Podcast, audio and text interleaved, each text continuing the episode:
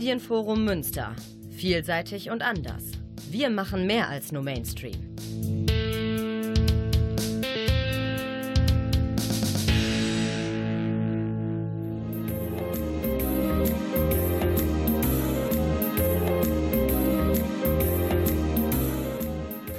Der Lesewurm. Neues vom Buch- und Hörbuchmarkt.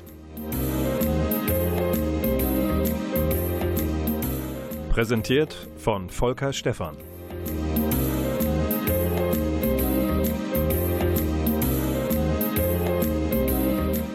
Der Lesewurm begrüßt euch ganz, ganz herzlich im Februar zur Sendung am zweiten Samstag des Monats am angestammten Platz. In der Technik sitzt auch heute wieder der Klaus Blödo, hat extra Spinat gegessen heute Morgen, damit er irgendwie vitaminreich mit viel Eisen durch diese bockstarke Sendung auch kommt. Ich möchte heute nicht Regler sein. So viel überschüssige Energie hat der Klaus dabei. Der Lesewurm kümmert, kümmert, sich heute ausgehend von einem kleinen Ereignis, an dem er selber teilgenommen hat, nämlich Volker Kutschers Lesung aus Marlow, dem siebten Gerion Rath-Roman, jüngst hier in Münster, kümmert sich ein bisschen um die Frage, wie kann literarisch mit dem Holocaust umgegangen werden. Gucken mal ein bisschen in Literatur, in Fiktion, in Sachbücher rund um das Thema, streifen dabei auch ein bisschen die Menschenrechte und gucken, wohin uns die Sendung dann noch so bringt, vielleicht zu ein paar Tipps, was es Neues auf dem Krimisektor gibt. Zuerst allerdings gibt es vielversprechende Musik von der Band Vola. Die hat gerade ihr Album herausgebracht, Applause of a Distant Crowd. Der Song, den wir gleich hören, der heißt We Are Thin Air. Wir sind dünne Luft. Und das Interessante an dieser Band ist, sie kommt in unsere Breitengrade wenn man Köln dazu zählt, den Dienstag, 19. Februar, in der Essigfabrik. Und in dieser Essigfabrik spielt Wohler im Vorprogramm von Haken, dieser großartigen, na, Retro-Proc-Band. Und mit im Paket ist auch noch Band Nie. Die sind auch progressive, abgefahren, abgedreht. Und das kann ich euch nur empfehlen. Die drei zusammen, aber hier ist jetzt Wohler mit We Are Thin Air.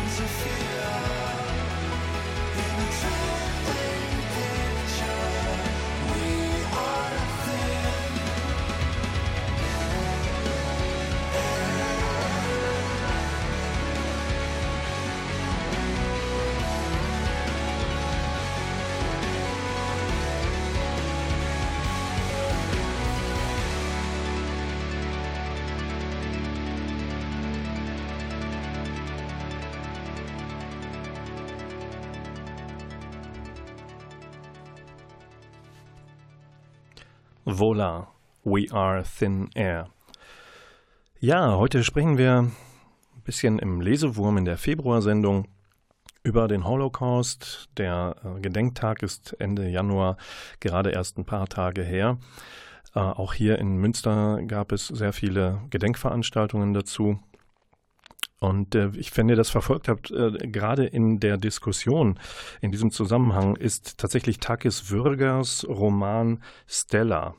Ich äh, habe den mitgebracht, um gleich mal einen Auszug einzuspielen, in kurzen in, in der Hörbuchfassung, gelesen von Valerie Czeplanova und Robert Stadelober. Das ist erschienen bei Random House Audio. Warum bringe ich das mit?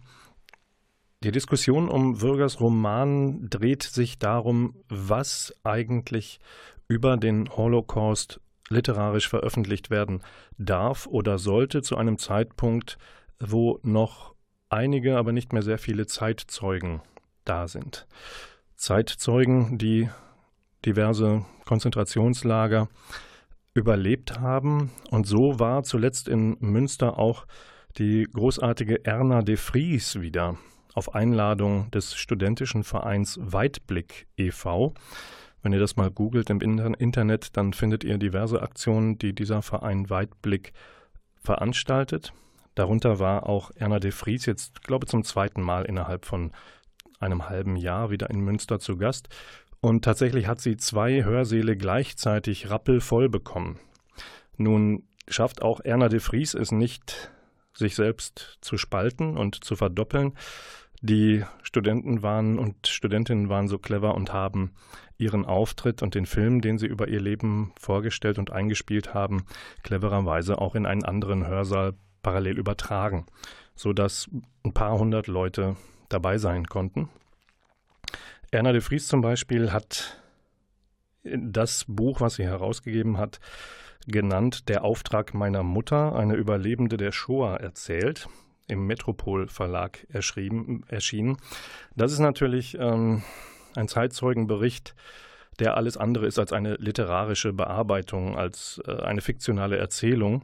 Äh, komme jetzt gerne zurück zu Takis Würger und der Frage, wie darf man sich dem Unbeschreiblichen eigentlich nähern. Und dazu hören wir uns jetzt vielleicht mal einen kurzen Ausschnitt an aus Stella, seinem Roman über das Berlin des Jahres 1942. Ich war ein junger Mann aus der Schweiz, der seinen Vater vermisste, der eine Jüdin liebte und dessen mutigste Tat es gewesen war, einen alten Ziegenbock von einem Berg zu tragen. Ich verstand nicht, was in Deutschland geschah, warum Bomben fielen, warum Juden gehasst werden mussten und wie ich hineingeraten war in diesen Krieg. Aber ich wusste an diesem Tag, dass ich niemals unsichtbar gewesen war. Warte mal, Kasperlkopf, sagte der Gärtner. Ich hielt inne. Er hob einen Zeigefinger. Sei Rasierwasser. Was ist das? Das quallt mir. Ich rannte. Den Revolver steckte ich im Rennen in meine Jackentasche und lief so schnell ich konnte. Der Gärtner blieb sitzen und trank Tee. Takis Würger hat äh, Stella veröffentlicht im Hansa Verlag, hier in der Audiobuchfassung. Zum Gärtner, der eben auftrat, muss man sagen, das ist der Verwalter, Chef eines Sammellagers für Jüdinnen und Juden in Berlin.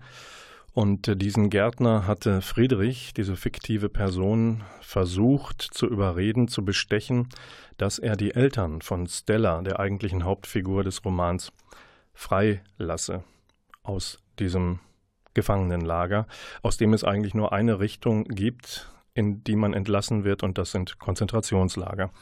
Dieses Buch von Takis Würger könnte man überschreiben Liebe in Zeiten des Nationalsozialismus. Warum habe ich diesen Titel gewählt? Weil tatsächlich Takis Würger versucht, eine Liebesgeschichte zu erzählen, aufgehängt an einer real existiert habenden Person, nämlich Stella Goldschlag. Stella Goldschlag hat wirklich sich bemüht, versucht, ihre Eltern aus den Fängen der Nazis herauszubekommen und ist zu einer Greiferin geworden. Unter diesem Begriff verstand man Jüdinnen oder Juden, die im Auftrag der Nazis geholfen haben, andere Juden zu denunzieren, also aus ihren Verstecken oder aus ihren Identitäten, die sie angenommen haben, herauszuholen, damit auch sie in die Konzentrationslager geschickt werden konnten. Das ist wirklich, ich glaube, keine Geschichte, die man in eine Liebesgeschichte packen kann. Takis Würger hat es aber dennoch probiert. Ich glaube, es ist ziemlich daneben gegangen, weil es schlicht banal am Ende ist. Die Personen, die gezeichnet werden, das haben wir vielleicht auch in der Hörbuchfassung kurz gehört, bleiben banal. Es geht nicht sehr tief. Die Figur Friedrich, ein verwöhnter Schweizer, geht nach Berlin, um da zu gucken, wie es sich eigentlich verhält damit. Werden Juden tatsächlich in Möbelwagen weggekarrt? Fährt er durch die Stadt, um sie abzutransportieren? Und er verliebt sich tatsächlich in Stella Goldschlag, die als Greiferin später von, den, ähm, von der Sowjetunion verurteilt wurde, in der Bundesrepublik Deutschland auch vor Gericht gestellt wurde, aber aufgrund ihrer verbüßten Strafe in der UdSSR dann nicht mehr ins Gefängnis musste. Auch diese Stella ver dient es, glaube ich, etwas tiefer beleuchtet zu werden, als Tarkis Würger das schafft. So, das war mein Wort dazu. Und ähm, in dem Zusammenhang möchte ich eigentlich dagegen setzen, das habe ich eben schon mal gesagt, Erna de Vries, der Auftrag meiner Mutter, eine Zeitzeugin, die ihre Lebensgeschichte, das Überleben des KZs Auschwitz-Birkenau erzählt. Und der Auftrag ihrer Mutter war, wenn du es schaffst, das zu überleben, dann berichte davon. Und das tut sie seit Ende der 90er Jahre, zuletzt auch zweimal innerhalb eines halben Jahres in Münster. So, und jetzt machen wir eine kleine musikalische Einspielung und äh, gehen mal kurz über die Grenze in die Niederlande nach Nijmegen. Von dort stammt die Band The Start und die, wenn ihr wollt, könnt ihr hören am 2. März gleich um die Ecke im Rosenhof in Osnabrück, das ist nicht weit. Und was das für Musik ist, ob die schräg ist, wie viel Synthesizer sie drin hat, könnt ihr nachhören auf der fünften Platte, Bubblegum. Und da hören wir jetzt den Song I'm Out of Your Mind. Born, born, born into the fight, fight, fight, fed on the blood, blood, blood, raised on rage, rage, rage, rage,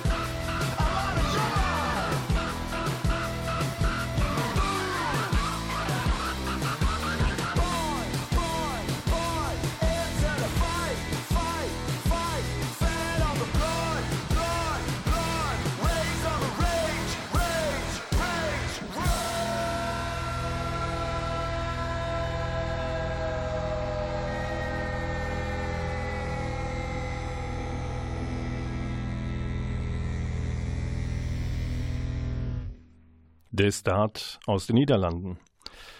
Wer da sitzen geblieben ist, hat einen guten Grund. Vielleicht Rückenschmerzen, so wie ich. Oder das Knie, wie ein anderer Mensch, der mir gegenüber sitzt. Aber das gehört unter den Datenschutz und nicht hierhin. Klaus, ich verrate da nichts drüber. Der Lesewurm ist wieder da auf 95,4 oder Kabel 91,2 oder aber ihr hört das gerade live übers Internet oder aber ihr hört schon die Konserve, nämlich das, was im Internet hinterlegt ist, hinter der, in der Mediathek, die erreicht ihr über medienforummünster.de. Da könnt ihr euch durchklicken, diverse Sendungen abrufen, die hier im Medienforum Münster zum Beispiel für Antenne Münster produziert worden sind. Ja, ich komme nochmal auf das Thema Holocaust zurück, literarische Verarbeitung, Zeitzeugenberichte, Fiktion, hatten eben den Zeitzeugenbericht von Erna de Vries, dann hatten wir Stella von Takis Würger, der nicht gut bei mir weggekommen ist. Dann gibt es ein sehr, sehr interessantes Buch, auch wiederum ein Roman, erscheint bei Kein und Aber, übersetzt aus dem Hebräischen von Ruth Achlama. Und der Schriftsteller heißt Yishai Sarit. Das Buch heißt Monster. Was hat mich da beeindruckt? Nun, es ist eigentlich die Geschichte eines Israelis, der seinen Wehrdienst abgeleistet hat und wissenschaftliche Forschung betreibt, also er studiert und gibt Besuchergruppen in diversen Konzentrationslagern einen Überblick über das, was dort passiert ist unter den Nationalsozialisten. Und das zieht ihn immer weiter persönlich auch in diese Geschichten, Erlebnisse, in das Verderben, was die Nazis über unschuldige Menschen gebracht haben, hinein. Und er konfrontiert sich selbst mit dem, was geschehen ist. Er konfrontiert aber auch seine Besuchergruppen damit. Und dieser Wandel in seiner Person, dieses, diese Empathie, dieses Leiden, was er selbst erfährt, dadurch, dass er versucht näher zu bringen, was passiert ist, in Worte zu kleiden, was vielleicht nicht wirklich in Worte gekleidet werden kann. Diese Entwicklung dieses Menschen, eine fiktive Figur, die kann ich jedem nur ans Herz legen, denn sie stellt auch unbequeme Fragen wie es damit ist, wie kann Mensch andere Menschen auf diese Art und Weise in den Tod treiben? Wo fängt bei einem selbst an, eine Grenze zu ziehen, zu sagen, wenn ich in eine Ausnahmesituation käme, könnte ich Widerstand leisten? Würde ich mitlaufen? Würde ich in den Tod gehen? All diese Fragen werden auf eine sehr intelligente Art und Weise gestellt. Beantwortet, das will ich euch nicht nehmen. Bitte lest dieses Buch Yishai Salit Monster, erschienen bei Kein und Aber. Und wenn wir vielleicht den Blick ein bisschen auf jüngere Generationen werfen wollen und denen mal nahebringen wollen in diesen aufgeheizten Zeiten von na, Diskussionen, Diskursen oder auch nur von Hassmails, die kursieren oder Hasspostings in den sozialen Netzwerken, die sich sozial nennen, aber doch für Unsoziales häufig genug missbraucht werden. Wenn man das Ganze mal wieder ein bisschen erden möchte, dann würde ich sagen, beim Löwe Verlag mal gucken, was bietet dieser Verlag eigentlich jungen Menschen an für ihr eigenes Verständnis von gesellschaftlichen Zusammenhängen, Basisinformationen, wie kann man jungen Menschen vermitteln, wie miteinander eigentlich aussehen soll und kann. Und da gibt es eine wunderbare Reihe, die heißt Nachgefragt. Und in den Händen halte ich gerade das Buch, das weitgehend äh, auf dem Cover gehalten ist in Rot. Und da steht drauf, Nachgefragt Menschenrechte und Demokratie, Basiswissen zum Mitreden. Herausgegeben ist es von Christine Schulz-Reis. Es ist eine aktualisierte Auflage und äh, die hilft seitenweise weiter. Da sind also kleine Abschnitte, die junge Leute, aber auch Leute wie wir, die wir etwas länger schon nicht mehr jung sind, den Klaus Blödo nehme ich hinter der Scheibe in der Technik natürlich aus davon.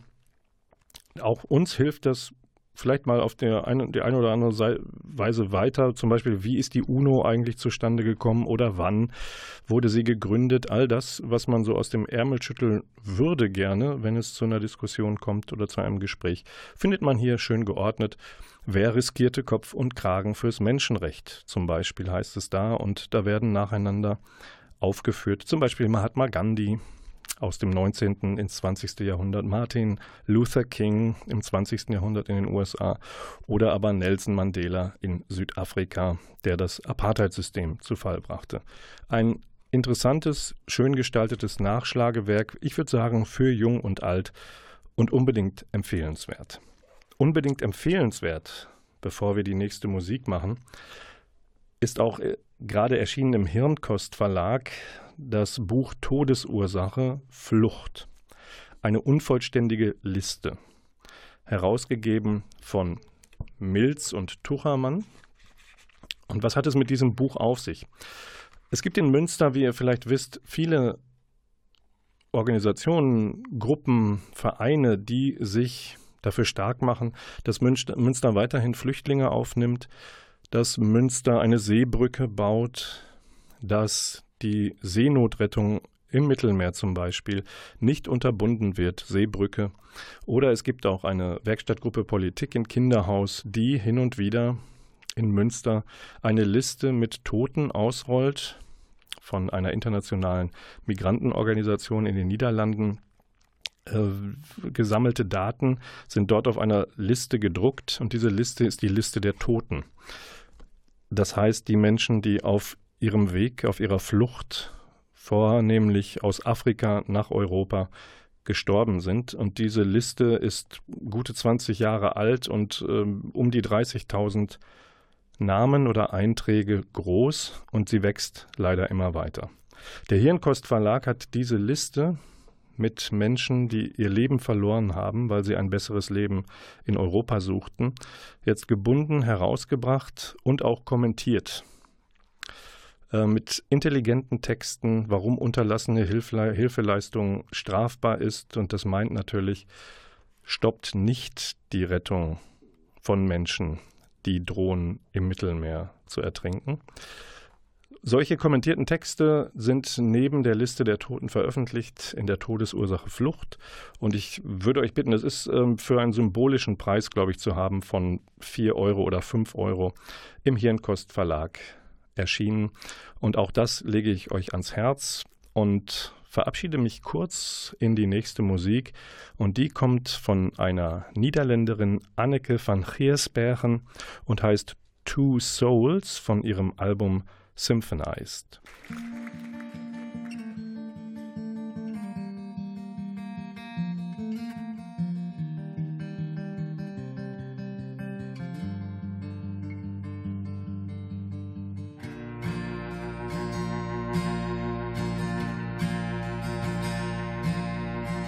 笑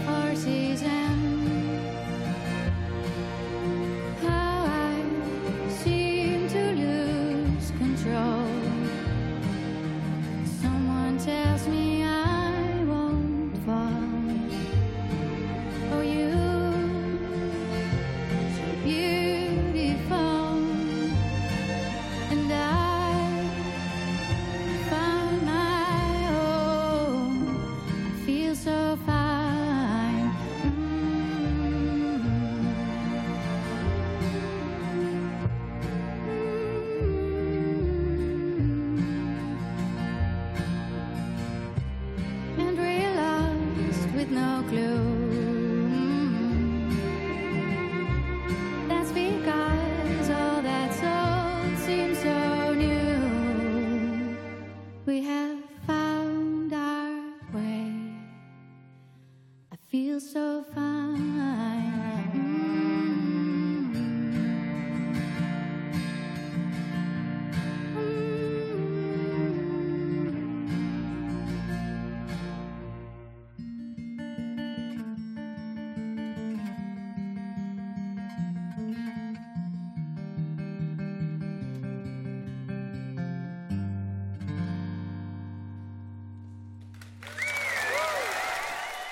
Anneke van Giersbergen, gespielt im Lesewurm in der Februarsendung hier auf Antenne Münster. Herzlich willkommen zurück. Ich weiß mit dem Blick auf die Uhr, manche denken schon wieder ans Schlafen gehen. Es geht auf 21 Uhr allmählich zu. Aber da wir alle aufgeweckte Kerlchen, Frauchen, Männchen sind, möchte ich euch eigentlich jetzt mit einem Wegdienst erfreuen. Vielleicht hört ihr mal eine ganz kleine Sekunde zu. Äh, in Klammern sage ich jetzt mal für alle die, die nicht so lange auf die Überraschung warten können. Das ist die Einleitung zu den Hörbuch Top 5 Charts. Aber das vergesst ihr mal schnell wieder, denn jetzt sage ich Wegdienst. Im Rahmen meiner privaten Langzeitstudie über das Sozialverhalten des gemeinen Pubertiers lesen Sie heute Forschungsergebnisse zum Themenkreis, wie man eine 14-Jährige weckt. Die entsprechende Testreihe läuft bereits seit langem und ich verfüge über vielfältige Erkenntnisse.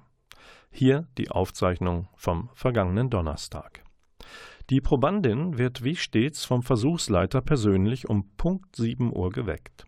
Um diese Zeit wuseln 80 Prozent der Deutschen bereits durch Badezimmer, Küchen und U-Bahnhöfe.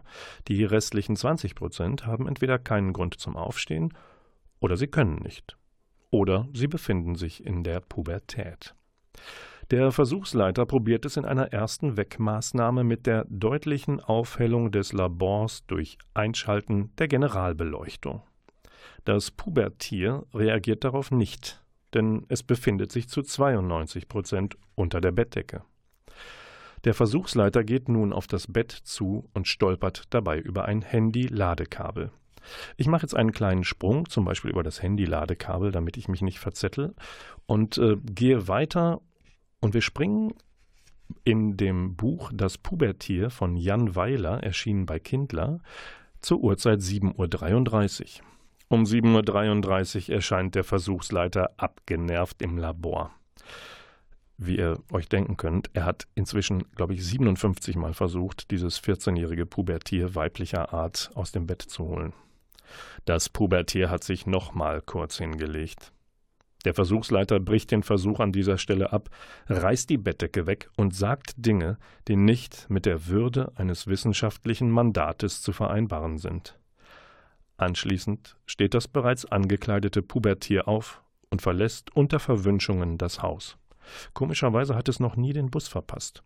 Der Versuchsleiter plant zu diesem für ihn unerklärlichen Phänomen eine weitere Forschungsreihe. Ja, und so belustigt uns Jan Weiler mit seinen Erkenntnissen zu Teenagerkindern. Jetzt auf Platz 5 in den Hörbuchcharts des Monats Februar im, Hörbu äh, im Lesewurm, erschienen bei der Hörverlag. Fünf CDs, und zwar alle drei verfügbaren Titel aus der Welt, die ganze Welt der Pubertiere von Jan Weiler, die er selber einliest, gibt es jetzt gerade zum Sonderpreis. Erschienen im Hörverlag. Auf Platz 4 erscheint bei der Audio Verlag in einer Hörspielfassung Die Jahre von Annie Ernaux. Zum Beispiel mit Nicole Hesters und anderen. Birte Schnoing zum Beispiel, Konstanze Becker macht auch mit.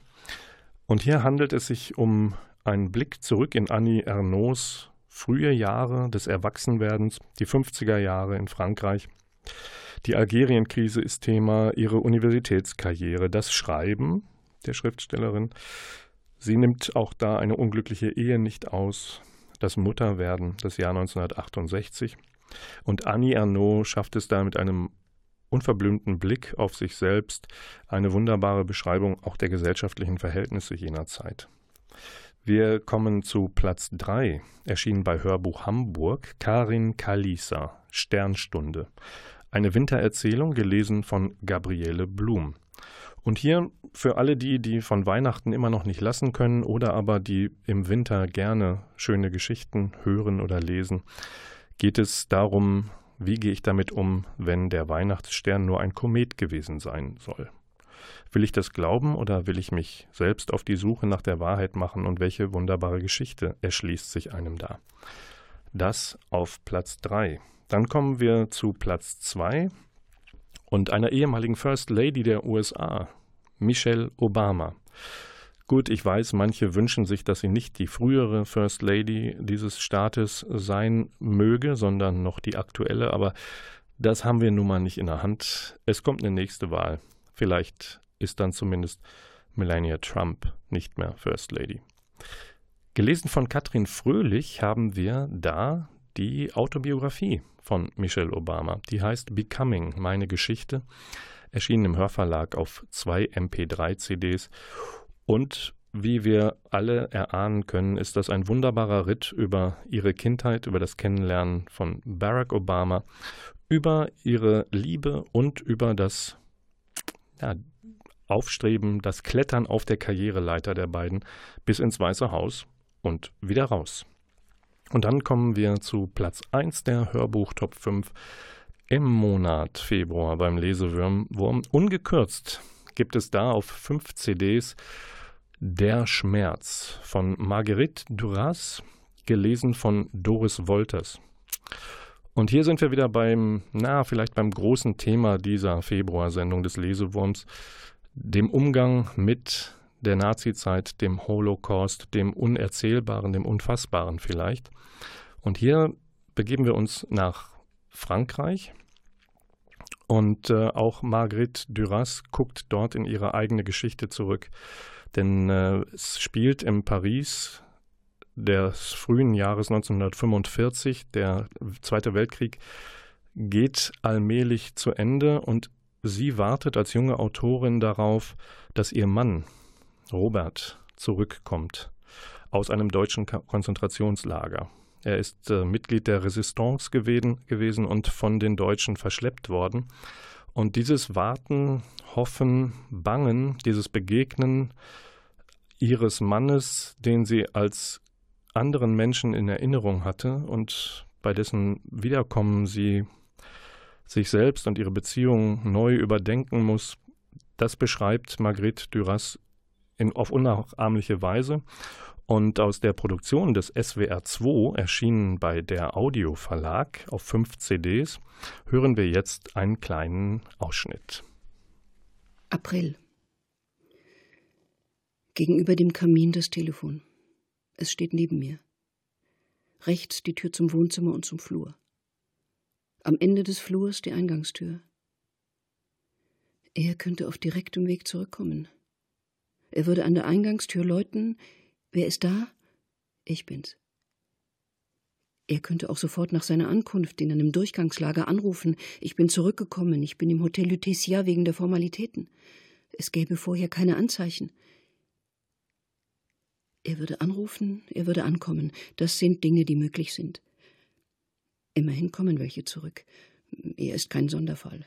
Es gibt keinen besonderen Grund, warum er nicht zurückkommen sollte. Es gibt keinen Grund, warum er zurückkommen sollte. Es ist möglich, dass er zurückkommt. Er würde klingeln. Wer ist da? Ich bin's. Es passieren noch ganz andere Dinge auf diesem Gebiet. Sie haben endlich den Rhein überschritten. Die Nahtstelle von Avranches ist endlich geplatzt. Sie sind endlich zurückgewichen. Ich habe schließlich bis zum Ende des Krieges gelebt. Ich muss aufpassen. Es wäre nicht ungewöhnlich, wenn er zurückkäme. Es wäre normal. Man muss sich dafür hüten, daraus ein Ereignis zu machen, dem etwas Außergewöhnliches anhaftet. Das Außergewöhnliche ist unerwartet. Ich muss vernünftig sein. Das sind Tagebucheinträge, aus denen Marguerite Duras selbst zitiert und gelesen ist das von Doris Wolters, Platz 1 in den Hörbuchcharts im Lesewurm im Februar. Herzlich willkommen zurück. Ja, jetzt ähm, Gehen wir noch ein bisschen weiter zurück in der Zeit. Das war gerade ein Ausschnitt aus dem April 1945. Wenn wir zehn Jahre zurückgucken und wir begeben uns in die Fiktion zurück, treffen wir uns wieder im Berlin des Spätsommers 1935. Das ist wiederum die Nazi-Zeit. Aber jetzt sind wir bei Volker Kutscher und der sagt euch vielleicht was. Vielleicht klingelt es auch eher bei Gerion Rath. Wenn nicht da, dann aber bei Babylon Berlin. Da, die drei gehören zusammen, weil Volker Kutscher die Romanvorlage für die Verfilmung der Gerion Rath Romane geschrieben hat. Er hat die Romane geschrieben. Die beginnen eigentlich im Ende, zu Ende der 20er Jahre in Berlin und ragen nun hinein mitten in die Herrschaft der Nazis. Der siebte Radroman, erschienen bei Pipa, heißt Marlow. Und ähm, da ist das, was man vielleicht aus den Verfilmungen, die jetzt Ende des Jahres und dann in der Wiederholung Anfang 2019 in den öffentlich-rechtlichen nochmal gezeigt worden sind, wir sind da inhaltlich schon ein bisschen weiter. Und zwar ähm, Gerion Rath und Charlie sind ja ein Paar, aber in der Familie geht man inzwischen jeder mehr oder weniger seiner Wege. Gerion Rath ist äh, Oberkommissar geworden und äh, wird ein bisschen abgespeist mit Todesfällen, die sonst niemand haben will. Und dann kommt er in Kontakt mit einem tödlichen Verkehrsunfall und den will er aufklären. Andere wollen ihm den aber entziehen und ihn gerne in eine andere Abteilung abschieben. Und warum? Naja, weil die große Politik äh, wieder hineinspielt. Hermann Göring, Nazi-Scherge, soll erpresst werden. Und da geht es um Akten, um Rauschgift, äh, all das, schmutzige Politik. Und äh, mittendrin in diesem Komplott sitzt der Unterweltkönig Johann Marlow. Und den kennt man von ganz am Anfang. Und Volker Kutscher war zuletzt hier Anfang des Jahres im Erbdrostenhof und hat ein bisschen was erzählt äh, dazu, warum er eigentlich Gerion Rath in die Zeit des aufkeimenden Nationalsozialismus und in die Zeit der Machtübernahme, der Machtergreifung pflanzt. Und das hat er dazu gesagt. Ich bitte euch, die, den kurzen Ausschnitt, die Qualität dazu entschuldigen. Ich sage euch gleich, wenn es ganz allzu schwer war, es zu verstehen, was er gesagt hat. Ja, der Hauptgrund für diese Art Romanreihe ist letzten Endes, warum ich schreibe, ist die, ich möchte dieses Warum noch ein bisschen kleiner machen. Ich möchte einfach ähm, die Frage, warum konnte das ja, die, der Mitschnitt ist ein bisschen missglückt, aber ähm, Volker Kutscher hat da gesagt im proppevollen Erbdrostenhof, er möchte die Frage nach dem Warum. Warum war so etwas möglich? Warum konnte eine junge Demokratie so Schiffbruch erleiden und äh, die Nazis an die Macht kommen? Das will er literarisch aufarbeiten. Da will er eine Antwort geben. Und deswegen taucht er in die Zeit ein und versucht es mit Empathie für die Handelnden. Er versucht sich hineinzuversetzen, um zu verstehen und um zu begreifen. Und äh, wenn er schafft, dass äh, die Leser mit seinen Romanen mitgehen und auch versuchen nachzuvollziehen, wie etwas entstehen, aus dem Ruder laufen, ins Böse abdriften kann und äh, ins Verderben führt, dann hätte er das erreicht, was er sich vorstellt. Das war Volker Kutscher mit einem kleinen Ausschnitt und dem Verweis auf den siebten Radroman Marlow, der gerade frisch raus ist. Und jetzt äh, machen wir ein bisschen deutlicher zu hörende Klänge und die kommen von Taskete. Der Song heißt Monolog.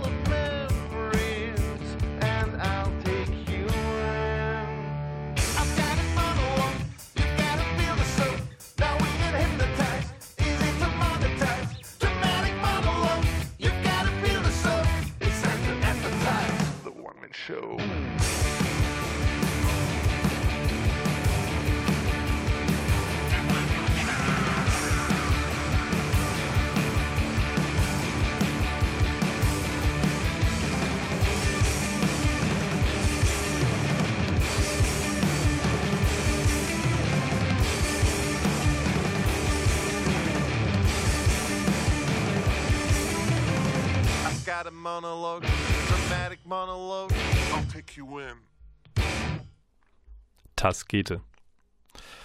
Kennt ihr vielleicht? Das ist eine Mixtur aus Sportfreunde Stiller, dem Schlagzeuger Flo Weber und dem Harmful-Chef Aaron Emirse. Die haben mal zusammen ein bisschen Radau gemacht und da durften wir gerade teilhaben. Ich könnte den Klaus jetzt fragen, was hat das mit Österreich zu tun? War einer der beiden Musiker vielleicht Österreicher? Nein, aber beide waren schon mal in Österreich. Und na, vielleicht auch in Münster. Da müsst ihr mal gucken, die waren gerade auf Tournee und äh, auch hier in der Gegend. Tatsächlich machen wir jetzt einen kleinen Sprung von Münster hinüber nach Österreich. Und zwar habe ich ein wundervoll gestaltetes, mittelgroßes Buch in der Hand herausgegeben von Maria Walcher und Edith A. Weinlich. Und das heißt Ein Erbe für alle. 103 Traditionen aus Österreich. Das muss man sich merken. 103 Traditionen aus Österreich ist ungefähr so wichtig wie Geschichten aus Tausend und einer Nacht. Das ist ungefähr gleichzusetzen. Ungefähr. Und da habe ich für euch eine Kleinigkeit rausgesucht, denn so auf mindestens einer Doppelseite taucht in diesem dicken Buch immer wieder eine neue Tradition auf. Ähm, es beschreibt äh, kulturelles Erbe, äh, wie gefeiert wird, ähm, wie gebetet wird, also äh, Glaube ist ein Thema. Ähm, warnen und helfen, vorsorgen und heilen, also in den Bereich der Medizin geht es. Und es auch, wie man, wie die Österreicher mit Tieren umgehen. Und ich habe ausgesucht die Hinterglasmalerei in Sandel. Wenn man euch jetzt vorstellt, der Klaus ist von mir getrennt durch eine Scheibe hier im Medienforum im Studio. Wenn er jetzt anfangen würde, auf seiner Seite mir was an die Scheibe zu malen, Klaus, lässt du das bitte? Du kriegst, Klaus, das kriegt, gut, wir müssen das nachher säubern. Also das, was der Klaus gerade macht, ist in Sandel eine große Tradition, nämlich die Hinterglasmalerei. Und zu Sandel muss man wissen, dass es das Zentrum der Mühlviertler Glasmanufaktur im 18. und 19. Jahrhundert war. Und mit diesen Hinterglasbildern, was jetzt nicht irgendein Schmuh ist, also nicht das, was der Klaus da gerade versucht zu malen, sondern die aus Sandel, diese Hinterglasmalerei hat die erste populäre Bilderwelle ausgelöst.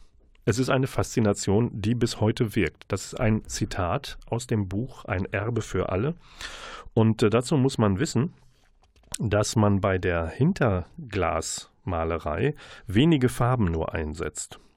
Blau, Ocker, Gelb, Zinnober, Rot, Moos, Grün, etwas Blattgold.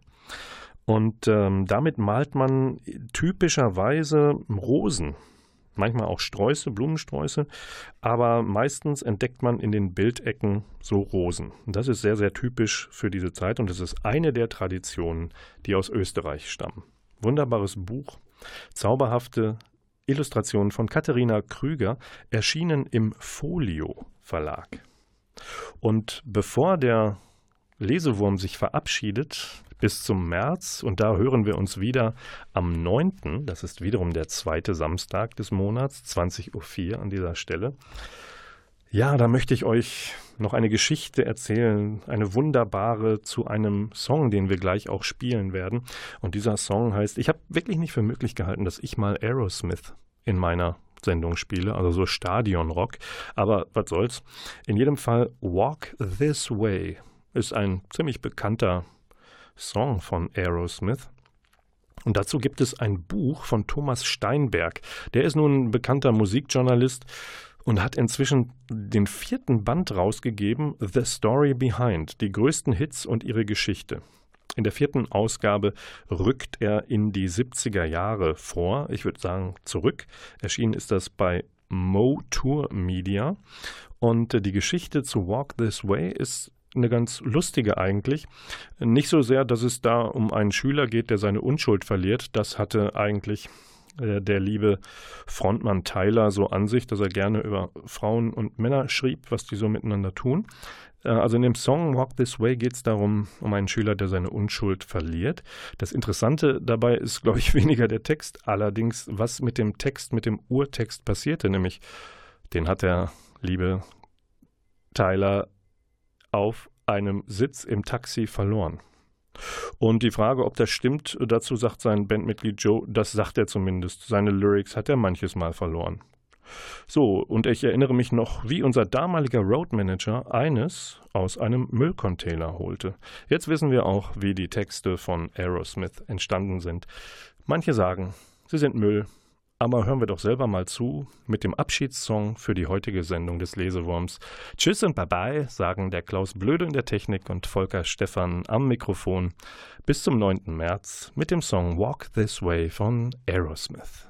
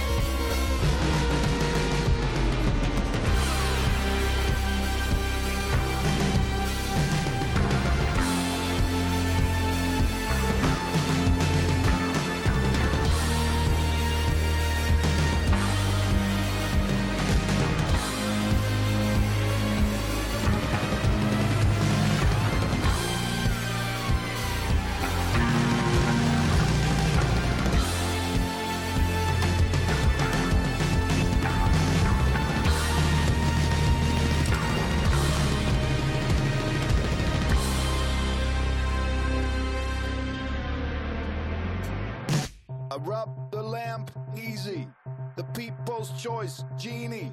I get on top, see me. I got me stone easy. I got the people needy. You swear me in, feed me. Long live the enemy. Yeah, kitty kitty, the fantasy. Make it feel, make it feel real. Sing that simple melody. I am the remedy.